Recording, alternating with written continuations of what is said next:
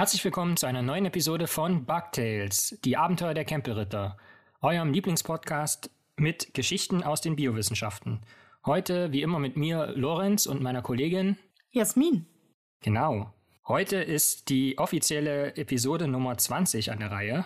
Das heißt, mit den beiden Sommerspezialfolgen sind wir sogar schon bei 22 Episoden, die es gibt. Und ähm, wie immer werden wir uns gegenseitig Geschichten erzählen. Und vorher wissen wir nicht, was ähm, der jeweils andere vorbereitet hat. Und heute beginne ich. Jasmin, bist du bereit? Ja. Wir nehmen ja heute äh, an Halloween auf, ähm, als kleiner Spoiler. Und meine Geschichte ist tatsächlich auch wieder mal noch ein bisschen ähm, schaurig, denn sie trägt den Titel Bewusstsein in der Petrischale. Künstliche Gehirne, Geistesblitze. Mhm. Und zu dieser Geschichte existiert eine Eröffnungsszene, die ist wie folgt. Wir befinden uns vermutlich im Frühjahr des Jahres 2018 und zwar in einem Kinderkrankenhaus in San Diego, Kalifornien in den USA. Und dort forscht Kleber Trujillo aus der Forschungsgruppe von Alison Mutori. Und der spaziert also so durchs Labor, geht dann in den Raum, wo sich die Zellkulturen befinden und öffnet dort den Inkubator. Und in diesem Brutschrank befindet sich jetzt eine Petrischale. Und diese Petrischale befindet sich da nicht erst seit gestern, schon, sondern schon seit vielen, vielen Wochen. Denn da wurden vor die, eben diesen vielen, vielen Wochen einmal vier Millionen Stammzellen ausgesät, also im Prinzip einfach in die Petrischale verfrachtet, in einer Nährlösung mhm. mit verschiedenen Wachstumshormonen. Und dann gab es eine sehr komplizierte Prozedur. Das musste immer wieder gewechselt werden. Die Zellen sind gewachsen, haben sich vermehrt, dann mussten sie mal wieder ausgedünnt werden und so weiter und so fort.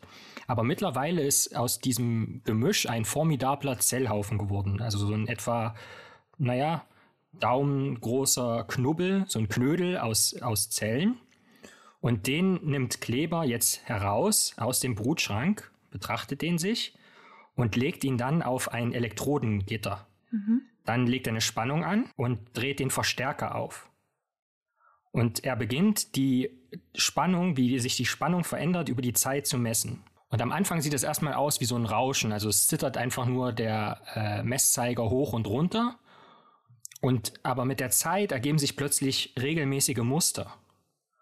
Und Kleber mhm. stockt der Atem, weil was er da über Monate in dem Brutschrank kultiviert hat, zeigt auf einmal die elektrische Aktivität, die er irgendwoher kennt. Und also nicht irgendwoher, sondern von den Hirnströmen eines ungeborenen Embryos, menschlichen Embryos. Mhm. Was Kleber da nämlich herangezüchtet hat, ist ein organähnliches Gebilde des Menschen, und zwar nicht irgendeins, sondern eines Gehirns. Krass. Hat es einen Namen? Haben die dem schon einen Namen gegeben? Es hat keinen Namen. Wir können es jetzt hier sozusagen selbst benennen. Mm, Robin Williams. Robin Williams, okay. Jetzt die Frage, woher wissen wir, dass Robin Williams den elektrischen Aktivitäten äh, einer Frühgeburt gleicht oder eines ungeborenen äh, menschlichen Fetus? Okay, ist vielleicht ein bisschen komisch. Ähm, das war ganz einfach. Es gibt eine Studie, die kann ich auch in den Show Notes noch verlinken, wo von, also ich weiß nicht mehr die genaue Zahl, aber also größenordnungsmäßig 40 früh, extrem Frühgeburten, als die geboren wurden, wurde bei denen direkt ein Elektroenzephalogramm erstellt. Das heißt, es mhm. werden im Prinzip die elektrischen Ströme im Hirn gemessen. Und dann kann man sich eben auch angucken, wie die Spannung über der Zeit sich da verändert. Und da gibt es halt diese bestimmten Muster, die auf ein Bewusstsein hindeuten. Also, was ist hier jetzt eigentlich passiert in dieser Geschichte? Naja, wir hatten. Moment, ja. ein Bewusstsein. Das ist genau die Frage, um die es hier kreist. Wir haben aber hier zunächst mal einen Zellhaufen in der Petrischale. Und das ist ein organähnlicher Zellverbund, ein sogenanntes Organoid. Okay? Mhm. Und warum braucht man überhaupt Organoide? Naja, wir haben ja in anderen Episoden schon gut herausgearbeitet, dass Mäuse manchmal ungeeignete Versuchstiere sind, weil selbst wenn die einen ähnlichen Schlaf-Wach-Rhythmus zum Beispiel haben, sind sie ja doch dem Menschen eher unähnlich. Und mhm. bei manchen Or menschlichen Organen ist es ja auch schwer, die direkt zu vermessen. Also ähm, Biopsien kann man zwar nehmen, aber also jetzt an, das ist ja dann auch immer invasiv und also an das Gehirn kommt man ja auch nicht ran, ohne dass der entsprechende Proband oder die Probandin dabei also sehr malträtiert wird. Dem nicht so gut geht. Ja, also klar, es gibt ein paar nicht-invasive Methoden, aber wenn man wirklich an das Gewebe rankommen will, dann ist es eher schwierig. Und diese Organoide sind jetzt so ein Trend in, in den Naturwissenschaften, sage ich mal, seit vielleicht so ähm, einer Dekade in etwa, um einfach die Wirkung und Verträglichkeit von Medikamenten erforschen zu können. Mhm. Also es gibt etablierte Organoide, zum Beispiel von Nieren, ja, Nieren in der Petrischale, Darm, wie gesagt, oder eben Gehirn. Und so Gehirnzellklumpen, wenn man es so will, wurden jetzt letztlich auch ähm, verwendet, um Verträglichkeit von ähm, Wirkstoffen gegen SARS-CoV-2 zu erproben. Mhm. Also um wirklich zu sehen, was das mit der Aktivität des Hirns macht oder eines hirnähnlichen Gebildes.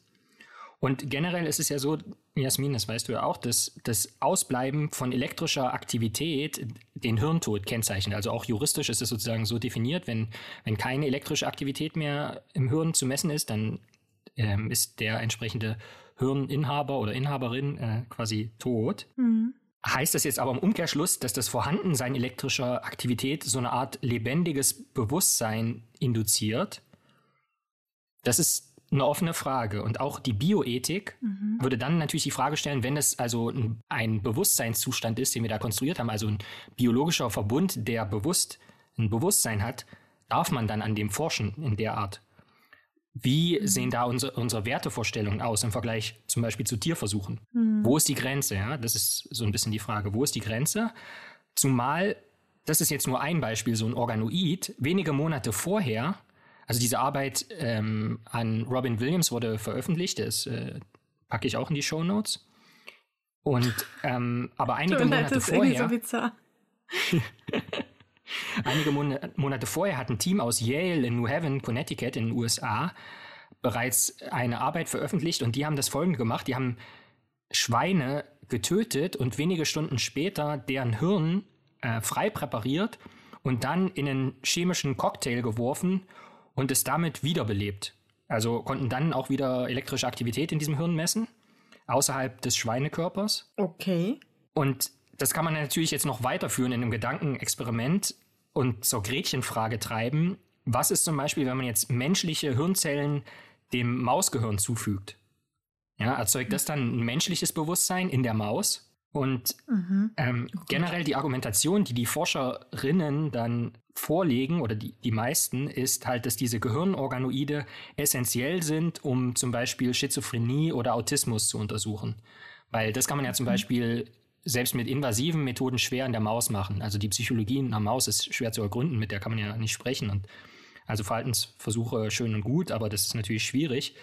Und wie gesagt, am offenen Gehirn kann man jetzt auch schwerlich Versuche machen beim lebenden Menschen. Und deshalb lautet eben in letzter Konsequenz die Forderung, okay, wir brauchen diese Organoide, auch Gehirnorganoide. Und analog zu den Richtlinien für Tierversuche sollte es auch Richtlinien für Versuche mit menschlichen Hirnorganoiden geben, weil da eben ein Bewusstsein entstehen könnte. Ja, vor allem in dem Film Live haben wir doch gesehen, was passiert, wenn man mit sowas nicht so nett umgeht. Genau, und das ist, das ist genau das äh, Problem, weil was ist, was ist Bewusstsein? Dafür gibt es keine gängige Definition und ohne gängige Definition ja. kann man auch keine ethischen Grenzen definieren, weil man kann ja, also man kann sagen, okay, wenn Bewusstsein erzeugt wird, dann darf man diese Versuche nicht mehr machen, aber wenn man nicht weiß, was Bewusstsein ist, dann ist es ja komplett beliebig und das führt uns zum Bug der Woche.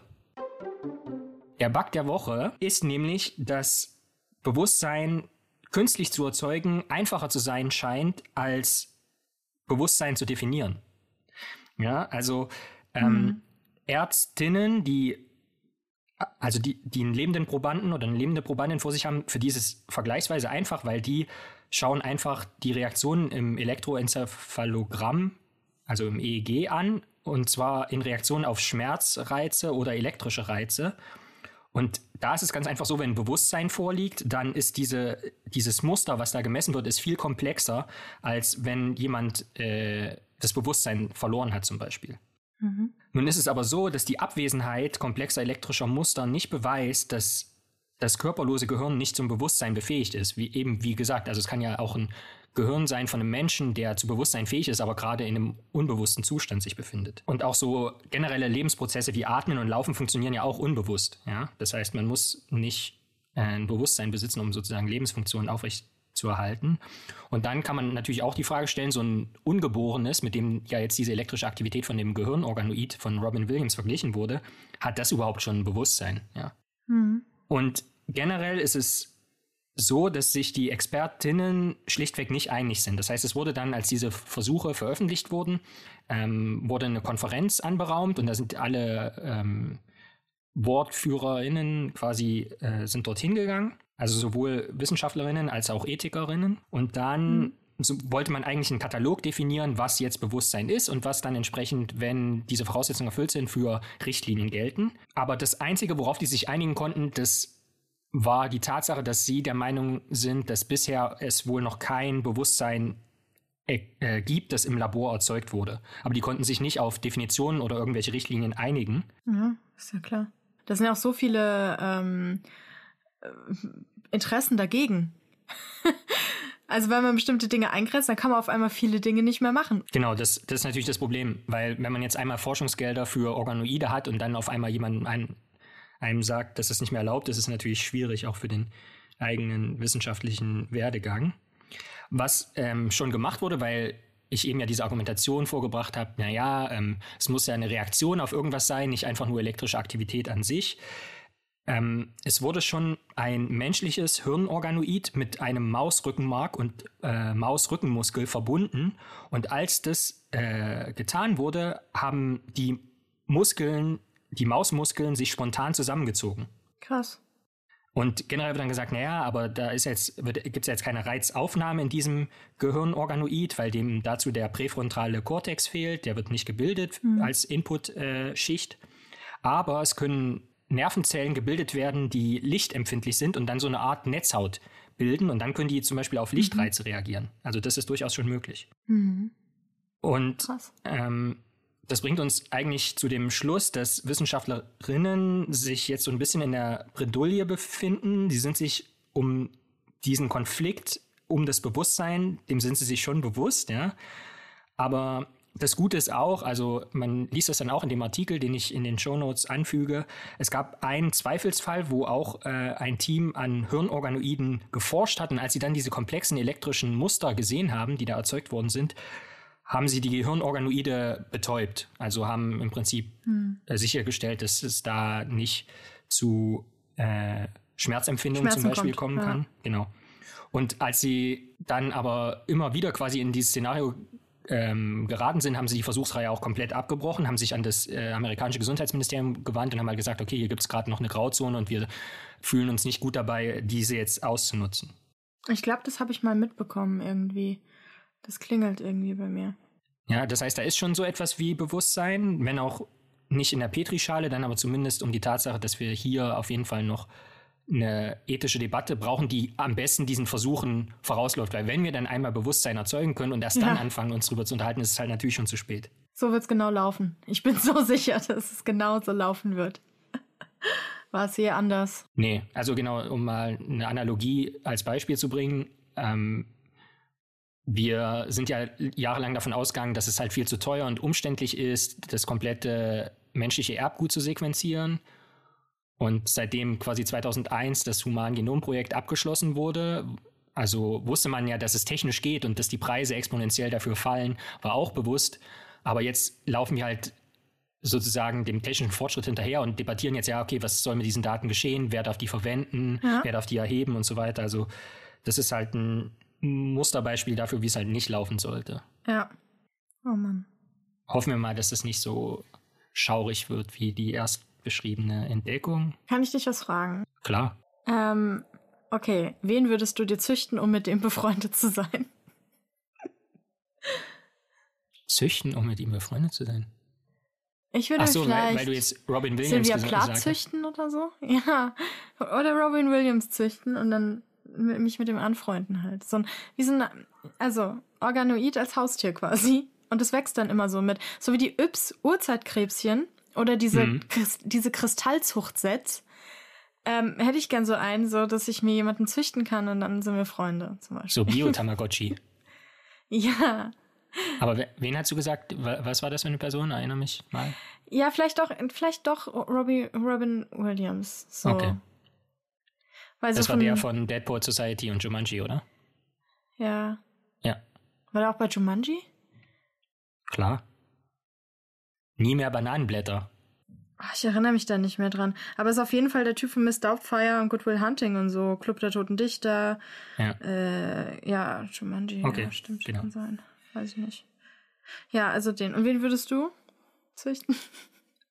Also dann quasi eine Person, die, die schon äh, tot ist, dann Ja, besser ist es, oder? stimmt. Äh, kann ich mal dein Gehirn haben? Ich möchte da was bauen. Gut, da ist aber bei den meisten kriegt man eh irgendwie not available als Antwort, wenn man deren sogenanntes Hirn. Na, egal. Ähm, ich würde nehmen.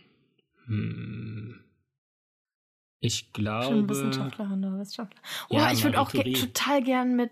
Mit Marie, echt? Mit Marie Curie? Ja, Oh, ich würde mir Rosalind Franklin, glaube ich, nochmal züchten. So. ja. Und dann gehe ich mit ihr Jungs boxen. Die waren so unfair zu ihr. Lise Meitner züchten wir dann, zusammen züchten wir dann Lise Meitner. Wir lassen all diese Wissenschaftlerinnen wieder auferstehen. Dann gibt's Stress. Ja, und dann haben wir so eine Straßengang. Ja, Marie Curie hat dann, hat dann immer so eine Bleischürze um, damit sie diesmal nicht von den Strahlen quasi umgelegt wird und so. Und, und bei Rosalind Franklin kann sie, ist auch aber ein guter, guter Schutz, wenn sie geboxt wird. So. Ja. Mega. Geil. Ja, also so viel zu unserer hochethischen Diskussion hier. So, und mal die Ethik, ja, das ist immer so schwierig. Ja, die denkt nie vor drüber nach, eine Sekunde später. Und wen würdest du dir züchten? ja. Kommen wir mal schnell zu meiner Geschichte. Da geht's nicht um Ethik. Okay. Und, so. und zwar, sehr leichte Frage an dich. Was ist mein liebstes Biotop? Die Berge. Nee, nee, ist ja nicht so ein richtiges. Nee. Wald. Also ja, aber nein. Der Wald, genau. Ja, Nackte Berge finde ich nicht so interessant. So. stimmt. Und heute machen wir aber eine kleine Zeitreise. Und zwar will ich über die Geschichte der ersten Wälder auf diesem Planet erzählen. Okay, cool. Und- so Urzeitwälder. Genau. Und dafür müssen wir ganz schön weit in die Zeit zurückreisen. Und zwar nach damals, als das Leben gerade erst entstand. Also ins Archaikum. Ich glaube, Mhm. als ich in der Schule war, hieß es noch Archaezoikum oder sowas. Aber das Archaikum ist die älteste Ära unserer Erdgeschichte und bestand von 4,65 bis vor zwei Milliarden Jahren, also über einen Zeitraum von ungefähr zwei Milliarden Jahren. Und man geht davon aus, dass eben das frühe Archaikum den Beginn des Lebens markiert. So, Mhm. ja, also das Leben schon super früh entstanden ist auf der Erde. Also wir stellen uns jetzt vor, Urknall und so, ne? Die Erde quasi eine brennende Hölle. Und irgendwann begann aber die Erde abzukühlen und diese heiße Atmosphäre auch abzukühlen. Und das Wasser, das da so herumnebelte, kondensierte und fiel dann herab, sodass sich dann die Ozeane gebildet haben. Und diese riesigen Meere führten wiederum dazu, dass sich die Temperatur auf dem Planeten weiter stabilisierte, weil so große Wassermassen können ja Temperaturschwankungen sehr gut abpuffern. Also jeder, der irgendwie mal an einem See länger war oder am Meer oder so weiß das. So dass die Temperatur der Erde nach und nach gleichmäßig zurückging und nicht mehr so wie vorher, so sprunghaft und chaotisch und unregelmäßig. Und durch die relativ stabilen Temperaturen, die die Meere jetzt irgendwie etablierten, waren halt die Voraussetzungen für die Entwicklung von Leben im Meer natürlich viel besser, weil es eben nicht immer direkt wieder ausgelöscht wurde, weil stell dir vor, du bist irgendwie eine Mikrobe an Land und dann ist auf einmal so, ach, weißt du, machen wir doch 70 Grad, ja, und dann verbrennst du schon wieder. Ja. Und das heißt, ähm, da waren halt, das ist halt so ein sicheres Environment, das Meer. Und deshalb traten dann auch ähm, dort die ersten Lebewesen auf und nicht an Land. Und Forscherinnen und Forscher sind auf Spuren von Mikroben gestoßen, die wahrscheinlich vor rund 3,77 Milliarden Jahren auf der Erde lebten. Also so lange gibt es schon zumindest so richtig Leben. Mhm. Aber hier geht es ja jetzt um Pflanzen.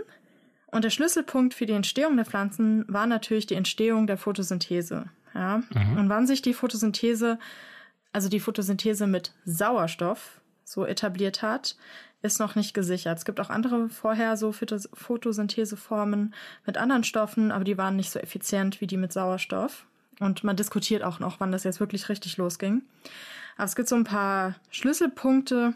Also vor 3,8 Milliarden Jahren ähm, fand man Spuren im Boden, also von so alten Gesteinsproben, wo man davon ausgeht, dass das Anzeichen für Sauerstoff ist, also kleinere lokale Sauerstoffanreichungen. heißt aber noch nicht unbedingt, dass es eine Sauerstoffphotosynthese damals gab. Vor 3,2 Milliarden Jahren gab es dann erste Anzeichen von äh, oxygener Photosynthese, und zwar in Australien. Da sagt man, okay, da hat schon irgendjemand eine Photosynthese betrieben. Das kann man an Gesteinsschichten, können das Geologen erkennen. Sauerstoff ist halt so radikal, ähm, so ein kleiner Punker, der, der, er hat dann gleich eine Revolution angefangen quasi. Ja, der hat auch überall getaggt in den Steinen. Ja. so, hat alles markiert und das sehen die Geologen so, ah, guck mal hier. Sauerstoffbombe. so, ja. Aber vor 2,3 Milliarden Jahren weiß man sicher, dass es da halt die oxygene Photosynthese, also Photosynthese unter Produktion von Sauerstoff gab. Und das war auch ein Zeitraum, in dem die Sauerstoffkonzentration sehr stark anstieg und davon erzähle ich aber gleich nochmal. Über Photosynthese habe ich ja schon in der vorletzten Folge gesprochen. Man gewinnt also mit Wasser, CO2 und Licht, äh, gewinnt halt eine Pflanze Energie für sich, kann dann auch Zucker herstellen, das einlagern und so. Und als Abfallprodukt kommt eben Sauerstoff bei raus, der dann an die Atmosphäre abgegeben wird. Mhm.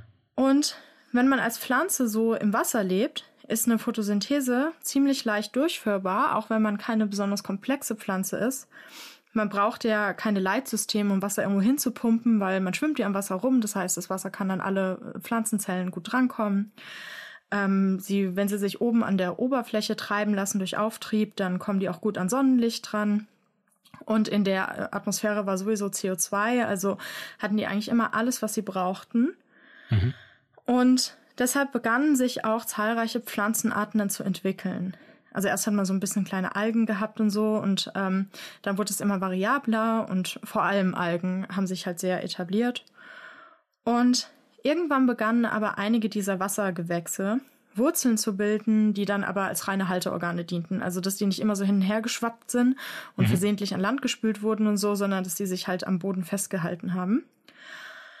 Und Fossilien deuten halt darauf hin, dass diese Pflanzen so ein bisschen aussahen wie unser heutiges Seegras. Also das kennen wir auch aus, ähm, aus äh, Flüssen und äh, Seen und aus dem Meer. Aber mit so Luftwurzeln quasi. Ja, so, ja, jein. Also einfach so äh, wirklich basic Wurzeln und oben mhm. Gestrüpp. so, mehr ah, war okay. da nicht, ja. Okay. Und die haben halt an den Ufergrenzen sowas wie so ein Teppich gebildet, also waren so an der Grenze zwischen Land und Wasser weil an den Ufergrenzen war das Wasser natürlich nicht so tief, man konnte sich gut festhalten und man kam gut an die Sonne. Also es war eigentlich ein sehr attraktiver Standort. Mhm. Man musste sich natürlich, wenn man sich am Ufer rumtreibt, gut festhalten, damit man eben nicht plötzlich an Land liegt, weil an Land konnten die noch nicht, weil sie wichtige Strukturelemente halt nicht hatten, um dort überleben zu können. Mhm. Und zwar so diese frühen prähistorischen Wasserpflanzen hatten es ja nicht nötig, ähm, sich irgendwie ein Skelett ähm, zu bauen, weil ähm, sie ja, wie gesagt, keine Leitsysteme, nichts bauen mussten. Die hatten ja immer Wasser um sich rum, also es gab keinen Grund. Mhm. Aber Landpflanzen brauchen einen festen Körper, um wachsen zu können und halt eben, um ein Wasserleitsystem zu etablieren, dass das Wasser durch den Körper transportiert werden kann. Und dieses Wasserleitsystem war halt wichtig, weil, wie gesagt, kein Wasser mehr im, um die Zellen herum. Und außerdem müssen die sich irgendwie um eine Art Verdunstungsschutz kümmern. Ja, also auch das hatten die Wasserpflanzen natürlich nicht, weil warum? Die sind ja im Wasser. So. Mhm. Und es wurden natürlich immer wieder welche dieser frühen Pflanzen ans Wasser gespült, aber die konnten dort nicht überleben. Die sind direkt gestorben, weil halt aus diesen genannten Gründen, die sind sofort vertrocknet, ja. Und ausgetrocknet. Das heißt, ähm, ist, der Landgang war jetzt nicht so, dass eine Pflanze in Wasser gespült wurde und sich dachte, oh Mensch, hier ist ja geil, jetzt mutiere ich und ähm, bleib mal draußen. Die ist innerhalb von Minuten tot, ja. Mhm. Das heißt, bei einigen Individuen der Pflanzen muss schon vorher eine Menge im Genom passiert sein. Um, und zwar irgendwelche Mutationen, die möglich gemacht haben, dass die Pflanze an Land überleben kann. Mhm. Und es geht auch nicht von jetzt auf gleich, also es wird ewig lang gedauert haben, ja, und äh, Millionen Versuche bis ähm, die halt zufällig angespült wurde und gemerkt hat, krass, ich kann überleben. So, ja. Aber bevor wir jetzt gleich äh, mit den Pflanzen an Land gehen, ähm, will ich noch mal einen Blick auf die Sache mit der Atmosphäre werfen.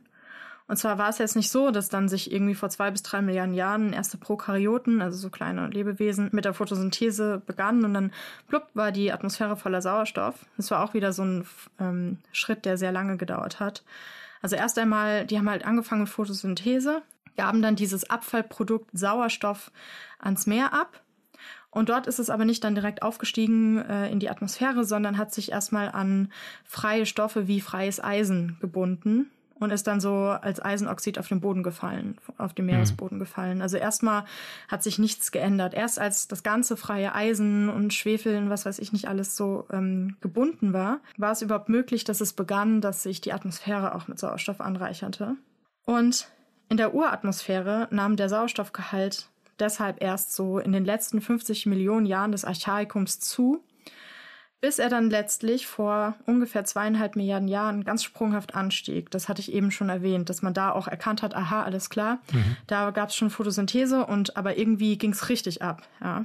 Umsturz. Und bezeichnet, ja, und bezeichnet wird das als die große Sauerstoffkatastrophe. Katastrophe, weil der steigende Sauerstoffgehalt in den Meeren möglicherweise einen großen Teil der dort lebenden und halt eben komplett anaeroben Organismen ausradiert hat. Das heißt, für die war Sauerstoff ein Gift. Klar. Ja. ja. Ähm, weil sich dann ja auch so komische Verbindungen wie Wasserstoffperoxid und alles Mögliche gebildet haben. Also Sauerstoff war für die der Worst Case und ähm, das heißt, die haben zum Teil ja auch selber Sauerstoff produziert, immer mehr, mehr, mehr und dann, ja. Und der Sauerstoff war halt für diese, die meisten Organismen waren halt anaerob tödlich und das hat dann zum größten Massenaussterben geführt. Also das war womöglich, also geht man davon aus, das allergrößte Massenaussterben, das die Welt je gesehen hat, weil das wirklich viele, also fast, fast alles getötet hat. So. Und abgesehen davon, dass dann alle abgekratzt sind, hat das Ereignis auch noch drei sehr wichtige andere Auswirkungen. Also wie gesagt, ändert sich natürlich die Atmosphäre. Das heißt, ähm, der Sauerstoffgehalt stieg an, aber das viel vorhandene Methan, das oxidierte zu Kohlenstoffdioxid und Wasser.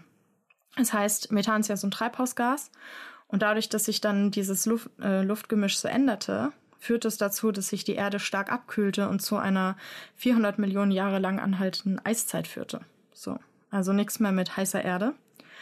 Und außerdem hat der freie Sauerstoff, der hat dann auch so mit ähm, Elementen reagiert, so am Festland oder im Wasser und so, was dazu geführt hat, dass sich sehr viele Mineralien gebildet haben. Und man geht davon aus, dass irgendwie von den, ich glaube, viereinhalbtausend Mineralien, die man so kennt, sind irgendwie über die Hälfte sind dann darauf zurückzuführen, dass es damals halt passiert ist, so dass der Sauerstoff dann ähm, viele Verbindungen eingegangen ist. Krass. Und das dritte und für diese Folge wichtigste ähm, ähm, nein, der für die Folge wichtigste Punkt ist, dass der höhere Sauerstoffgehalt der Evolution so von den ganzen Lebewesen Tür und Tor geöffnet hat. Das Ding ist halt anaerobe Lebewesen, ja, die haben da ja damals noch äh, vor diesem Ereignis die Welt dominiert und die sind energetisch ganz okay aufgestellt, aber doch recht limitiert und nicht so effizient wie Lebewesen, die mit Sauerstoff arbeiten. Das heißt, nach diesem Ereignis wurde auch der Energiestoffwechsel an sich komplett neu aufgestellt und ähm, die thermodynamisch freie Energie, die Lebewesen zur Verfügung hatten, ist halt sehr stark erhöht worden.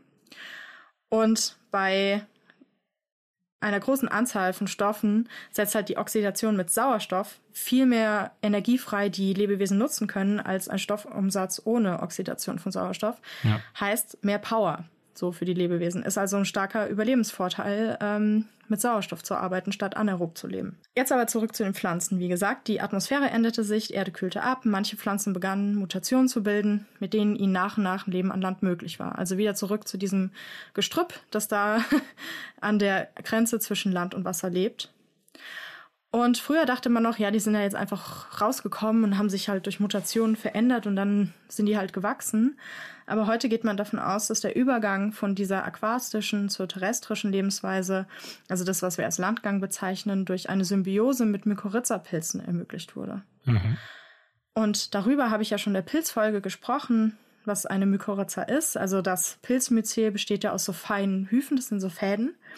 Und die verbinden sich dann mit den Wurzeln der Pflanzen. Das gibt es auch heutzutage. Ich glaube, 90 Prozent aller Pflanzen, also auch Bäume und so, sind äh, in ein, so einer Symbiose, weil die extrem hilfreich ist für beide Teile. Und zwar die Pilze, hatte ich ja schon gesagt in einer anderen Folge, dass die krass sind, die können auch Mineralien aufspalten und so. Also etwas, was ein Baum nicht kann. Der kann keine Steine aufspalten, essen oder so. Das heißt, die Pilze spalten ste harte Steine auf und liefern den Pflanzen dann diese feinen Mineralien und Nährstoffe und für die Pflanzen dadurch nutzbar machen. Und die Pflanzen belohnen die Pilze mit Zucker. So, ja, also es ist eigentlich ein ganz guter Deal. Wie Halloween, dass es dann quasi Süßigkeiten gibt. Wenn, Ja. Ja. Süßes oder, oder Steine. Keine Ahnung. oder Süßes oder Sauerstoff.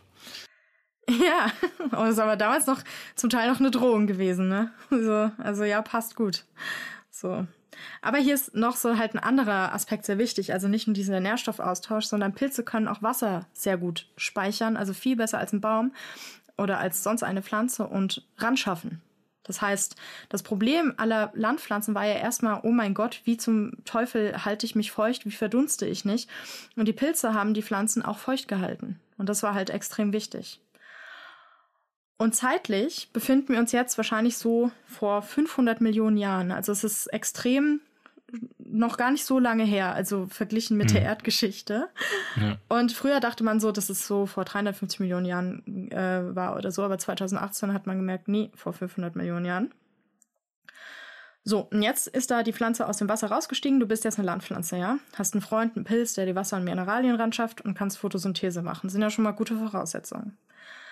Aber ebenfalls wichtig, um als Landpflanze wirklich erfolgreich zu sein, ist halt die Versteifung des Körpers. Und da gibt es so einen äh, Stoff, der heißt Lignin und das sorgt dafür, dass die Pflanze so einen festen Bau hat und auch die Wasserleitbahnen etablieren konnte.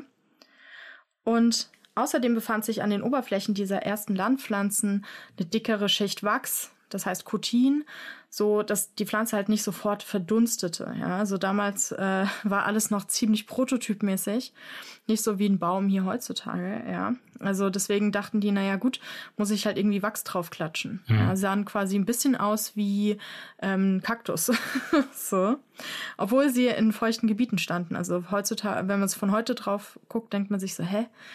Ja, so, und damals haben sich dann auch schon diese Spaltöffnungen etabliert, von denen ich auch vor, von, in vor zwei Folgen gesprochen habe. Das heißt, Wasseraustritt und Gasaustausch ging dann nur an diesen Stellen, der Rest war eigentlich ganz gut geschützt. Und die ersten Landpflanzen waren dann halt so krautige Gewächse.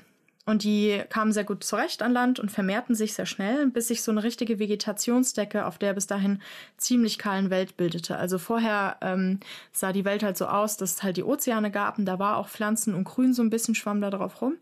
Und ähm, aber auf dem Land selber gab es nur so einen Teppich aus, weiß ich nicht, Cyanobakterien, Prokaryoten, so einen dünnen Film, aber sonst äh, gab es da nichts. Hm. Und es gab natürlich auch viele so trockene Stellen und es war dann halt so, dass ähm, bis dahin irgendwie hast du da so eine Geröllfläche und da kullert Sand und Tonstückchen und sowas werden vom Wind von hier nach da geschubst. Und jetzt kommen da plötzlich diese Pflanzen mit ihren Wurzeln und hielten sich damit am Boden fest. So, ja. Und damit hielten sie auch den Boden fest und gaben ihm Stabilität. Ja. Und, abges genau, und abgestorbene Pflanzen, Pflanzenteile, die dann halt so runterfielen, mischten sich mit diesen bisher reinen Mineralien, sodass zum ersten Mal so eine richtige Bodenbildung zu beobachten war. Ja, also so Erde Mhm. halt. Gab es ja vorher noch nicht, musste ja irgendwo herkommen. Erde ist ja, Humus. äh, genau, Erde ist ja ähm, ver- verbrauchtes organisches Material gemischt mit Mineralien. Und vorher gab es halt nur Mineralien. Das heißt, zum ersten Mal wurde ein Boden gebildet. Mit Pflanzenleichen. Ja, hm. stehst du so in deiner Oma. Oh Gott, ey. Ja. Und durch die, aber durch diese neue Beschaffenheit des Bodens war der Boden auch besser in der Lage, so nach und nach Wasser zu speichern und den Pflanzen dann so einen schönen Cocktail aus gelösten Nährstoffen zu bieten. Und diese Schichten an Pflanzenresten, also es bi- bildete sich so ein Morast, so ein Schlamm. Ähm, und aus diesen Schichten wurde dann irgendwann Torf, weil die Wälder waren ja Sumpfgebiete. So, die Stand Pflanzen standen vor allem in so Sumpfgebieten. Und wenn da so ein Blatt oder so in diesen Morast fiel, war ja nicht viel mit äh, Sauerstoff und Verwesung oder so. Und so bildet sich nach und nach Torf. Und durch Gesteinsschichten, die dann später noch äh, auf diese gewaltigen Torfschichten, also es war wirklich richtig viel, legten, wurde die Masse total zusammengedrückt, wo sie durch sich dann Steinkohle gebildet hat. Also man redet auch damals von diesem Steinkohle-Zeitalter, ja. Und diese Schicht ist voll von Pflanzenfossilien, weil die ja nicht verwest sind, sondern einfach nur zusammengedrückt wurden. Und also nicht nur dafür da, dass wir sie verbrennen und die Umwelt verschmutzen, sondern wir lernen eigentlich alles, was wir über diese Pflanzen wissen, aus diesen Gesteinsschichten, Mhm. weil wir da halt die ganzen Fossilien sehen. Ist natürlich nicht einfach ähm, zu erkennen, weil das ja alles aufeinander geklatscht ist. Aber da sieht man so, wie die Blätter aussahen und ähm, dass die so Sporen hatten und sowas. Die Landpflanzen also breiteten sich immer stärker aus und die merkten, dass man am Land halt Sonnenlicht viel besser ausnutzen kann als am Wasser. So im Wasser hast du ja immer dann welche über dir, die schwimmen über dir oder es halt irgendwie bist ein bisschen zu weit unten, wenn es mit dem Auftrieb nicht so klappt oder so und dann ist es ein bisschen dunkler. Und viele von ihnen wollten das halt optimieren und bildeten so blattartige Strukturen, die der Oberflächenvergrößerung dienten, mit denen sie halt noch effizienter Photosynthese machen konnten. Mhm. Und weil sich diese Vegetationsdecke auf der Welt immer mehr schloss, ging es dann auch so langsam los mit einem Konkurrenzkampf der Pflanzen, weil natürlich jeder ähm, nicht überwuchert werden will, weil die wollen ja alle Sonnenlicht haben. Und dann stellte sich natürlich schnell heraus, dass es ein Vorteil ist, wenn man in die Höhe wächst, mhm. weil sich oben natürlich das ganze Sonnenlicht äh, ab, man konnte es schön abgreifen, die unten hatten halt Pech gehabt, ne? Ja. Nur damit das auch funktioniert, mussten sie halt so ein stabiles Leitbahnsystem etablieren, dass das Wasser auch in große Höhen pumpen konnte. Und das Wasser musste auch verfügbar sein, was bedeutet, die ersten Wälder entstanden in Sumpfgebieten. Also die Bäume standen im Wasser. Mhm. Weil, ähm, und im Laufe der Zeit entwickelten sich auch immer großblättrigere Pflanzen, deren Stängel eben immer höher und fester wurden. Und das Lignin, das ich vorhin schon erwähnt habe, das stabilisierend wirkt, schichtete sich immer weiter aufeinander und dadurch wurde zum ersten Mal auch Holz gebildet. Nun gab es nun immer mehr Pflanzen, die halt an Bäume erinnerten, aber noch nicht so waren wie die modernen Bäume. Also unten irgendwie so ein holziger Stang und oben Blätter. Und vor allem baumförmige Fahne, Bärlappe und Schachtelhalmgewächse waren dann dort anzutreffen und bildeten die ersten Wälder. Und natürlich hatte das einen Impact, dass jetzt oben da so die Elite sich zusammenrottet und schön den Kopf in die Sonne hält, mhm. für alle, die da drun drunter lebten, ja. Das heißt, es wurde wieder viel ausgestorben, weil nicht jede Pflanze konnte da mithalten da unten. Es konnten sich also nur noch solche Krautgewächse halten, die halt nicht so viel Sonnenlicht brauchten wie die Bäume. Weshalb sich die Vegetat Vegetation da auch nochmal stark änderte. Quasi wie heute, dass die Oberschicht sich nicht um die Unterschicht äh, Genau, schert. ohne Scheiß. Ja. Ganz genau so. So. Und in den Wäldern selbst bildete sich dann ja auch so ein ganz eigenes Klima. Das kennt man ja. Man geht in den Wald und es hat so ein ganz, ganz eigenes Klima. Denn wie Ozeane haben Wälder auch die Eigenschaft, Temperaturschwankungen gut abzupuffern. Das heißt, wenn es außen heiß ist, ist es in einem Wald kühler, weil ja die Sonnenenergie erstens oben schon von den Blättern viel verbraucht wird und diese Blätter ja auch alles abschirmen. So, ja. Und die kühle Luft im Wald halten und die warme Luft nicht reinlassen, also nicht so doll. Und wenn es sehr kalt ist, ist es auch in Wäldern wärmer, weil wieder gleicher Effekt, das ähm, Laub schirmt oder naja, Nadelbäume oder sowas, schirmt die, äh, schirmen die warme Luft ab und draußen ist dann halt ein bisschen kühler. Das heißt aber auch, dass das Klima in einem Wald viel stabiler ist als außenrum. Ja. Mhm. Und dementsprechend war es natürlich wieder ein sehr attraktiver Lebensraum. Und wie gesagt, die ersten Bäume waren alle noch so ein bisschen prototypisch unterwegs. Das Wasserleitsystem war, hm, naja, noch nicht so geil. Deshalb mussten sie halt im Wasser stehen, damit auch bloß genug Wasser irgendwie an diese Bäume, an die Blätter kam. Und außerdem waren sie auch meist nicht winterfest. Das heißt, der erste Frost hat sie direkt platt gemacht. Und auch Beschädigungen hielten die viel schlechter aus. So als unsere heutigen Bäume. Mhm. Und das hängt damit zusammen, wie die gewachsen sind. Weil bei diesen ältesten Baumformen gab es nur ein primäres Dickenwachstum. Palmen haben das zum Beispiel auch. Die keimen, die wachsen, werden so größer und werden auch ein bisschen dicker, aber letztlich nur bis zu einem gewissen Punkt. Palmen wachsen zum Beispiel äh, in die Dicke, dann sind sie fertig mit dem dicken Wachstum, dann wachsen sie nur noch in die Höhe, weil deren äh, Spross einfach der Sprosstrieb oben ist. Ich merke das bei mir hier auf der Straße, gibt es ja ganz viele Palmen und die werden einmal im Jahr beschnitten und man denkt sich immer, okay, wie soll das jetzt wiederkommen? Also da liegen dann so unfassbar viele Blätter unten, mhm. aber man versieht sich kaum und also es geht super schnell, dass sie dann wieder komplett da sind. Die können ja die volle, die volle Power nur die auf Höhe die Spitze setzen. Genau. Ja, genau. Ja. So, die haben ja nicht 25 Baustellen oder so, sondern immer nur eine. Ist aber auch schlecht, ja. wenn da halt irgendwie wirklich was kaputt ist, der Spross beschädigt wird, dann ist halt auch vorbei für die Palme, ne? Also dann ist Ende Gelände.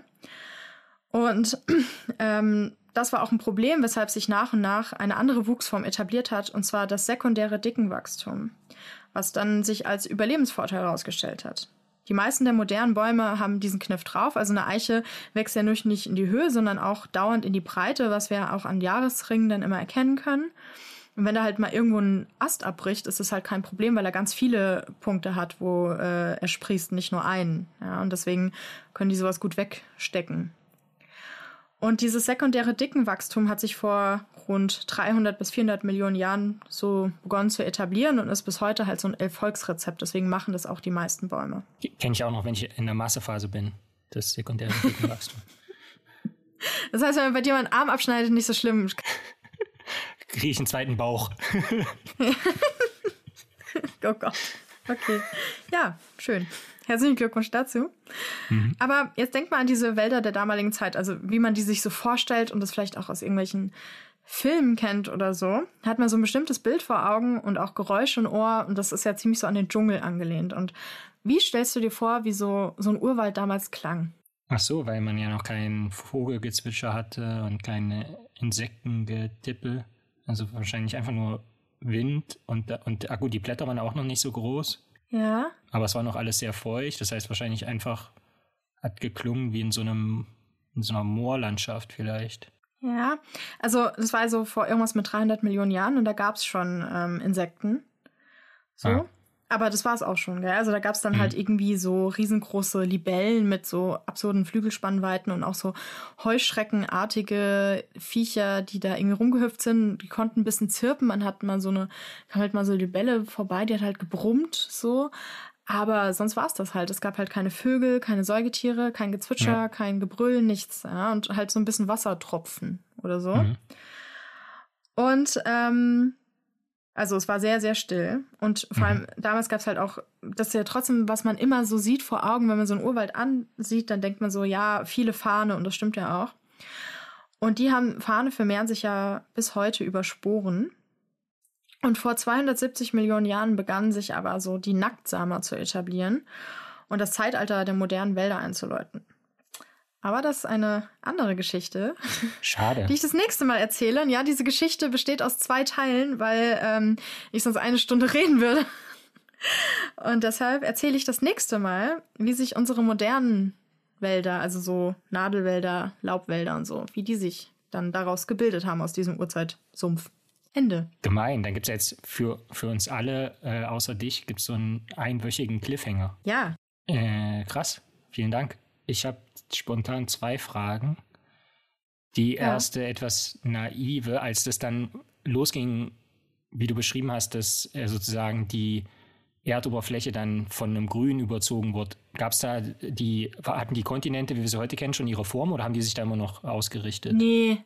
Nee, nee, das war noch, ich weiß gerade gar nicht welcher, muss ich, müsste ich jetzt nachgucken. Okay. Aber nee, nee, das war noch mit viel tektonischer ähm, Aktivitäten auch ganz am Anfang vom Archaikum, da gab es zum Beispiel sehr viel Meteoritenaktivität. Hm. Und das heißt, und, oder auch damals gab es noch sehr viel, also es war auch schnell mal wieder was ausgelöscht, gell? so, weil dann halt irgendwelche wirklich Dinger runtergefallen sind. Also dann hat wieder abgekühlt und dann kam wieder Meteorit, dann ist wieder alles heiß geworden und so. Also es war wirklich eine wilde Zeit. Also eine wirklich hm. wilde Zeit. Ähm, ich hätte da absolut keinen Bock gehabt, da zu leben, ernsthaft ähm, weil das schon alles sehr heftig war. Also die Kontinente waren da noch nicht so, wie wir sie heute kennen. Also die, ich habe ja vor 3,77 Milliarden Jahren hat die Geschichte angefangen. Also da war das alles noch nicht so. Und die zweite Frage, hast du ein Lieblingsbuch, in dem so die Entstehung der Erde äh, erzählt wird? Nee, aber genau, ich fände mal geil, wenn ich da mal so Buchtipps kriegen würde. Hast du einen zufällig? Ja. Weil ich habe nämlich zum Beispiel kein Buch über die Entstehung der Erde. Tatsächlich, das ist echt total blöd. Ich habe nur ein Buch über die Entstehung des Waldes und ein Buch über die Entstehung der Pflanzen und noch ein Buch über die Entstehung äh, von so Genen. Und daraus habe ich jetzt halt äh, die Infos gezogen. Aber die, so ein richtiges Entstehung der Erde Buch habe ich leider noch nicht. Also ich habe mehrere gelesen. Ähm, die schlechten habe ich auch alle direkt wieder vergessen, pflichtbewusst. Aber was wirklich ja, gut, gut gelesen habe ich auch schon zwei, drei, aber kein gutes, ehrlich gesagt. Ja, was, was mir wirklich gut gefallen hat, war eine Kurzgeschichte von fast allem von Bill Bryson. Ja, stimmt. Warte mal, habe ich das nicht hier sogar irgendwo rumstehen? Daran habe ich irgendwie gar nicht gedacht. Oh, ich sortiere den nie so richtig wissenschaftlich ein. Nee, ist ja auch ist Unterhaltungs... Also ist... Eben. Ja. Ist jetzt kein dachte, Sachbuch oder so, so ist eine, eine ja. Erzählung. Ja, ich dachte, du meinst jetzt sachbuchmäßig. Weil da so, hätte ich gerne nee. mal echt mal ein gutes, gerne. Können ja unsere ZuhörerInnen ähm, vielleicht, wenn sie geile Tipps haben. Weil ich würde gerne mal so ein, ja. dass man einfach mal von vorn nach hinten lesen kann. So schön, aber halt mit, aktu mit aktuellsten Erkenntnissen. Das von Bill Bryson ist ja auch schon ein bisschen älter jetzt. Mhm, stimmt. Zum Beispiel wie das mit dem Landgang der Pflanzen ähm, ist auch noch nicht so super alt oder mit den Mykorrhiza-Pilzen und sowas. Oder dass man halt jetzt vor zwei Jahren erkannt hat, dass halt 3, fast, fast 4 Milliarden Jahren äh, Mikroben gab und so. Muss man, vielleicht muss man mal ein bisschen gucken, googeln, was so State of the Art ist, was das angeht. So, ich hoffe, meine Bücher sind nicht veraltet, also die Dinge, die ich jetzt erzählt habe, beziehungsweise ich habe auch noch ein paar wissenschaftliche Artikel, die nicht älter als 2018 waren. Falls, aber ja, weil nicht. Falls letztes Jahr irgendwas passiert ist, was alles in Frage gestellt hat, habe ich es wohl nicht mitbekommen. Sorry dafür dann. so. Äh, mir ist gerade noch, äh, ja, nee, äh, Jared Diamond, der Gut, er hat dann eher drüber geschrieben, wie so, also wenn Sachen einmal entstanden sind, wie sie wieder kaputt gehen. Aber so. Oh, egal. das finde ich aber okay, auch genau. cool. Ja, ich ja. bin eh so destruktiv also unterwegs.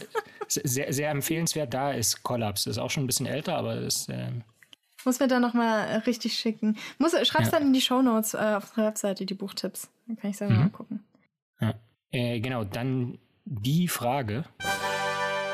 Die Frage habe ich mir diesmal überlegt weiß nicht, wie kreativ die ist, weil momentan muss man sich ja wirklich darüber Gedanken machen. Einerseits, weil so viel zu tun ist, andererseits muss man sich nicht wirklich darüber Gedanken machen, weil man nicht raus sollte.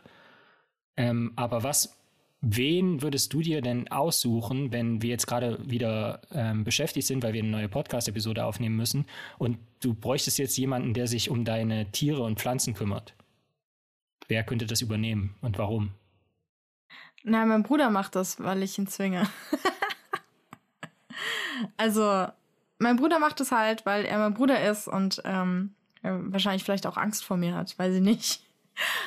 ähm, dem schreibe ich dann so eine Anleitung. Also so, ich nummeriere die Terrarien durch und schreibe dann hin, ähm, was er machen muss und lege ihm auch alles bereit und schreibe aber auch dazu, wo er aufpassen muss. Also bei der Geißelspinne zum Beispiel, die trickst einen aus und dann, wenn die mal draußen ist, dann findest du die nie wieder. Hm. Und ja, alle ZuhörerInnen, die gerade denken, hat Jasmin nicht mal mehr Geißelspinnen? Ja, nur hat diese Geißelspinne nach und nach alle anderen gegessen. Also, ja, jetzt wohnt sie da allein und gedeiht prächtig. Anscheinend hatte sie einfach keinen Bock auf Nachbarn. F fand ich nicht sehr nett. Geißelspinnen sind nicht günstig, ja. Und eigentlich auch nicht Kannibale, aber die war echt, also ich weiß eh nicht, woher die kam, die war plötzlich da. Und sieht auch ganz anders aus als die anderen, hat alle gekillt. Nicht, die hat er wohl schon monatelang. Ich habe mich immer gewundert, was, was, warum sterben die immer und wieso sind die immer halb aufgegessen? Und ähm, dann wusste ich's. Ja, also ich habe nur noch eine. Aber ja, mein Bruder kümmert sich und ähm, ich würde mir, ich könnte mir, weißt du, mit so einem Organoid könnte ich mir so jemanden züchten. Mich, mich, mich nachzüchten. Und dann, ähm, und dann kann ich auf meine eigenen Tiere auf, aufpassen, obwohl ich gerade nicht da bin. Ja, bei Jasmin 2.0 hat es zum Schreiben nicht gereicht, aber Blumengießen geht noch. Ja, aber ich habe Angst, dass dann alle die andere Jasmin lieber mögen als mich. Vielleicht ist die ja netter oder ein bisschen hübscher oder so. Oder halt nicht so ein Arschloch. Weil dann, und dann wollen alle nur noch mit ihr befreundet sein, nicht mehr mit mir. Ja, aber kein Arschloch zu sein bedeutet einen Darmverschluss zu haben. Insofern glaube ich nicht, dass das so. Zu sein, nicht zu haben. nee, man ist es ja auch quasi mit Rand. Du definierst, äh, definierst dich als den Rand deines Arschlochs. Auch. Nicht ausschließlich, aber es ist, es ist möglich. Wenn du, wenn du dich über ein Organ definieren müsstest, welches wäre das? Wäre es wirklich dein Enddarm? Nö, das wäre mein blutbildendes System. Weil das ist ja die Mehrheit von mir. Also zahlenmäßig. Ja, ich finde bei mir eigentlich nur mein Gehirn ein bisschen interessant, sonst eher nicht so. Ach, ist mir egal. Ich will später mal eine Cloud hochgeladen werden. Finde ich gut. Solange die dann niemand klaut. Ah, aha, nein, Lorenz. so, jetzt. Jetzt sind wir aber schon langsam über unsere Zeit. So. Auch wenn man. Ja, dann sprich besser das Outro. Das war mal wieder eine Folge von Bugtails, eurem Lieblingspodcast aus den Biowissenschaften. Und wir hoffen, die Folge hat euch gefallen und dass ihr uns weiterempfehlt und natürlich unseren Podcast gut bewertet und euren FreundInnen und Bekannten so lange damit auf die Nerven geht, bis sie es auch hören und uns bei Spotify zum Beispiel abonnieren. Und wir hören uns wieder nächste Woche. Ciao, Kakao. Macht's gut.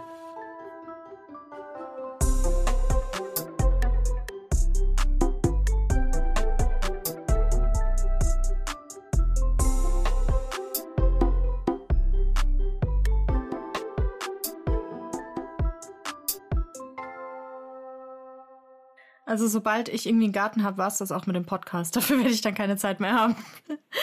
Niemand wird jemals wieder von mir hören.